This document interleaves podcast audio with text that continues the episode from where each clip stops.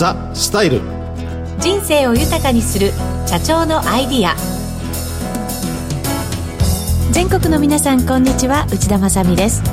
そしてこの番組のメインパーソナリティフェイスネットワーク代表取締役社長の八谷二郎さんです。よろしくお願いいたします。こんにちは八谷二郎ですこの番組はフェイスネットワークの八谷社長に人生100年時代にふさわしい働き方お金との付き合い方などを伺いリスナーの皆さんとともに人生の豊かさを考える番組です。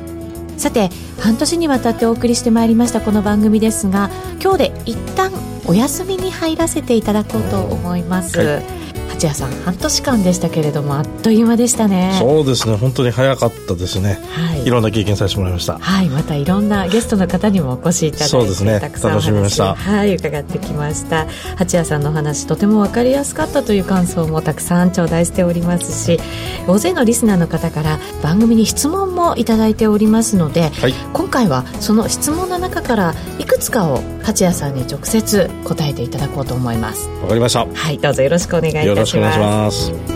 ザ・スタイル人生豊かにする社長のアイディアこの番組は一人一人の夢を形にフェイスネットワークの提供でお送りします。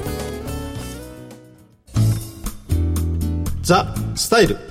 人生を豊かにする社長のアイディア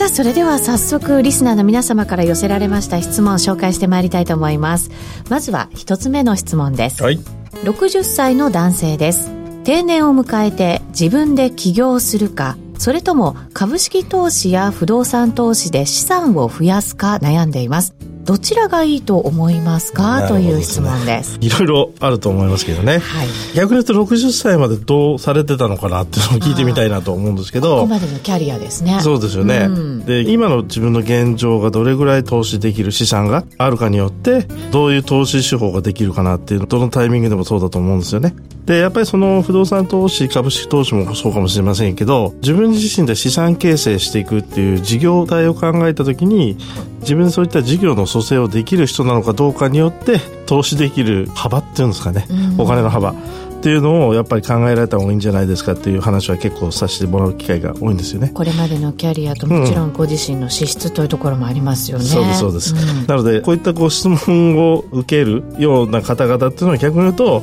今まで何回の自分の中でチャンスがあったんだけどそれをずっと先延ばしにしてきてしまってもしかしたら60歳に迎えられた方が多いんじゃないかなと。だからそういった方々が定年を迎えた後でもじゃあ本当に自分が不動産投資株式投資っていうところにリスクをかけて築き上げたお金を投下できるかっていうと実は少ないんじゃないかなっていう。えっとずっとやってきてなかったことをまあ、もちろん退職金なんかが入られて、うん、じゃあやろうってなった時に成功するかしないかですよね、うんうん、結局やっぱり今まで自分で経験したことがないので、はい、もしかしたら有効な投資手法というのを提案されたとしても尻込みしてしまう方がやっぱり多いのが現実、はい、だと思いますけどね。まだでも60歳って言ったらお若いですもんね。若い若い。なんでやっぱこれからのね、第2第3の人生を考えて自分で築き上げてきた資産をもとにどうまた資産を増やしていくか、えー、そういうなんか事業的な感覚を持って取り組む手法を考えられるといいんじゃないかなと思いますけどね。本当そうですね、うん、両方できたらね本当は一番いいんでしょうけどね。そうですね。うまくね、うん、うんさてじゃあ2つ目の質問に行きたいと思います、はいうんうん、不動産投資には多額の資金が必要だと思うのですが、はい、いくらくらいの自己資金があれば大丈夫ですか？というこれよくある質問じゃないですか？いやすごい多いですね、ね、そうでしょうね。やっぱりあの私たちこういった不動産投資を自分の中で手掛けていきたいときに自己資金ってどれぐらい必要ですか、はい、っていうのはほとんどのお客さんから聞かれるケースなんですね。ね気になりますもん。ですよね。うん、ただやっぱりあの、不動産投資をされる方の、まあ、サンリッチっていうか、この方々だったら不動産投資を始められたとしても、もしかしたらうまくいくかもしれない。その中で言うと、マネーリッチ、自己資金がある方っていうのは比較的投下できる資産というのも多いので、うん、もしかしたらそういった投資手法として不動産投資が有効的っていう方もいらっしゃれば、はい、資産リッチって言って、なかなかお金はないんだけど、相続を受けた土地、建物が結構ありますよ、みたいな。なるほど。ええ、まあ、こういった資産リッチの方、あとはやっぱりその、所得リッチってよく言うんですけどね、うん、高額な給与ないし、所得を持ってる方っていうのは、もしかしたら自己資金がなくても不動産投資ができていく、はい、ケースがあるのでこの、まあ、三立地のお客さんによって実は投資の仕方不動産投資の仕方が違うんですへえ例えばマネーリッチの方はどんな投資の仕方がいいんですか、やっぱりその マネーリッチの方っていうのは、はい。逆に言うとこういった所得が低かったり資産が他にないと、うん、でも相続受けた現金が潤沢にあると。いう方っていうと金融機関からすると属性がちょっと弱い方みたいな見方って受けられるんで、はい、不動産投資をされる時には銀行的なリスク分散を考えてある程度自己資金を入れてくださいね、はい、みたいな。なるほど、えー、ただやっぱりその所得立地の方っていうのはある程度定期的に所得が毎年入ってくるような方々っていうことなので、多少そういった不動産投資の利回りとか収益が少ないとしてもカバーできる可能性が属性としてあるかもしれない。なので、こういった方々は自己資金が少なくても対応できたりとか、はい、いうケースもあったりするわけですね。で、逆に資産立地の方々も同じような形で、はい、自己資金がもしかして少ないとしても今持っている不動産を担保に保全って言って銀行の中でも保全を重視する銀行っていうのがあるんで、そういったところを利用していきながら不動産投資が形成できたりとかするケースがあるので、はい、これ自己資金の考え方っていうのはあまりお客さん一人一人によって当てはまらないというかやり方、ね、全部違うので。いろんなパターンがあるんですね。三つそうですね。あるんで、やっぱそのお客様によって、まあ自己資金の投下額っていうのはどれぐらい用意したらいいのかなとか、逆に今持ってる資産を一部売却して自己資金を作る方もいらっしゃるんで。うんうんうん えー、そうですよね。そうそうそうそう。そうすると、じゃあ自分がどのタイプに当てはまるのかをまずは、冷静に考えてみてから、うん、その自己資金がどれぐらい必要なのかというのを算出した方がいいわけですよね。そうですね。やっぱり不動産投資をされる方は、この3立地、資産立地か、マネー立地か、所得立地か、この方々だったら逆に言うとうまくいく可能性っていうのはいろんな方法であるということですよね。うん、なるほど、はい。はい。まずはどのタイプなのか考えてみてください。そうですね。はい。それでは3つ目の質問です。はい、実際にフェイスネットワークが扱っている物件にはどういうものがあるのかを教えてくださいという質問です。はい。当社はですね、オーナー保護っていうのをまず一番やっぱ考えてるんですね。不動産投資っていうと、ミドルリスク、ミドルリターンと言われてますけど、リスクってやっぱあるわけですね。はい。まあ一番のリスクっていうと、空室とかですね。あと資産が目減りしていくような、資産価値が起こっていくような、はい、え資産っていうのをすごくやっぱり気にされる方々もいらっしゃるんで、そういったところをまず一番初めに注視したときには、東京の中でもエリアを重視した。まあ私たちよく城南3区って言ってますけど、世田谷区、目黒区、渋谷区。そういったところに、まあ、木造アパートよりはやっぱり一棟マンションの方が資産性が落ちづらい、みたいなのがやっぱあるわけですよね。はい。形態がありますので、そういった一棟マンション、RC マンションを持てるような物件を、まあ、数多くご提供させていただきますので、入り続ける家賃収入っていうんですかね。あの、投資をされる方って、いつもお話をさせてもらうんですけど、今に生きてる方が多いっていうか、はい、今の配当、今の利回りっていうんですね。これが逆に半永久的に、このままずっと続いていくって思ってる方々がほとんどなんですよね。はい、でもやっぱり、これ5年、10年、20年、30年経った時に不動産の価値って変わってくると思うんで、はい、我々障害家賃収入って言ってるんですけど、入り続けていく家賃収入。それを得られるためにはどういった物件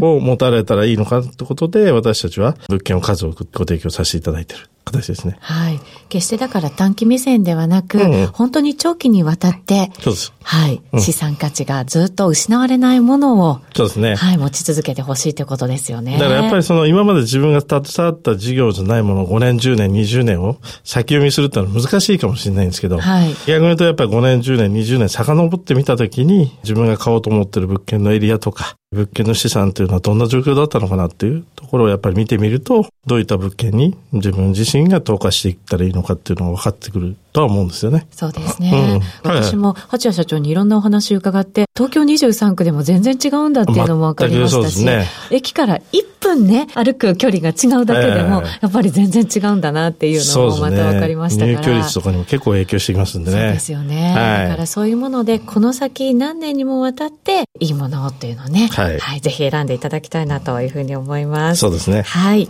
最後に、はい、今後どのような成長戦略を描いているのか教えてくださいという投資家目線のお話もいただきました。今、やっぱ不動産業界も不動産テックという形ですね。我々よく言ってるクールネットワークという IT、IoT、AI っていうのがね、どんどんどんどん普及していると思うんですよ。こういった事業というのを広めていく企業というのはいっぱいあると思うんですけど、我々はやっぱりホットネットワークと言いましてね、うん、やっぱ person to person というか、消費者参加型のなんか事業モデルを作れたら最高かなと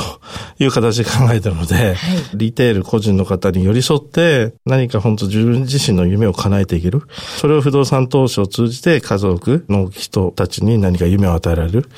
事業ができたらいいなと思ってますね。はい、ありがとうございます。ありがとうございます。この半年間、八谷さんが社会人になったばかりの頃のお話から始まりまして、うん、そうですね。資産運用全般、あるいは不動産投資のノウハウまで様々なお話を伺ってまいりました。うん、そうですね。さん。これからどんなお仕事に力を入れていこうとお考えなんですか？そうですね。まあ最後にちょっとお話しさせてもらったところもあるんですけど、やっぱあの、シェアリングエコノミーっていうのはね、はい、まあ本当今日本のフリーランス1100万人という時代って言われてますけど、なかなかやっぱ社会的地位が低いっていう、そういった方々をなんか我々もっともっとフィールド、価値を高められるような、応援できるような、まあ不動産を通じてかもしれませんけど、はい、そういった環境をね、家族ご提供できるといいなと思っております。はい。これからの活躍も楽しみにしております。はい。お聞きの放送は、ラジオ日経です。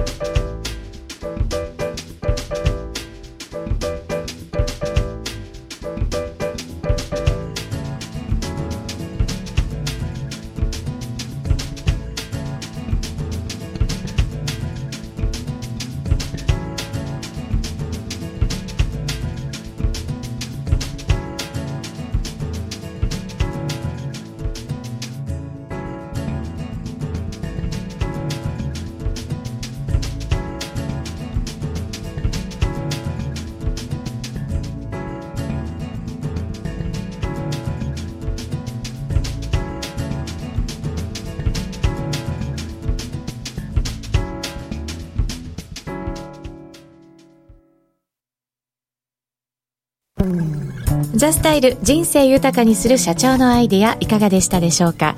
今回で一旦この番組はお休みとなりますがまたどこかでこのメンバーで皆さんと一緒にお会いできればなと思っております。さてここで番組からのお知らせです。10月5日土曜日東京のキウイフォーラムにて番組初のセミナーイベントを開催いたします。番組にもゲスト出演していただいた不動産コンサルタントの長嶋治さん。税理士法人チェスター代表社員で公認会計士税理士の荒牧義弘さん。そして番組パーソナリティの八谷二郎さんが登壇し相続と不動産投資がたっぷりわかる内容となっています。詳細お申し込みは番組ホームページをご覧ください。豪華ゲストでお送りするこのセミナーですが私も司会進行で参加をさせていただく予定でございます、今からとても楽しみです、はい、楽しみです。どんな内容になりそうですか？やっぱりあの今ね相続っていうのはすごくいろんな形でテーマになってると思いますけど、はい、不動産を通じた相続活用というのは結構あるんですよねそういったところが分かりやすくお伝えできるんじゃないかなと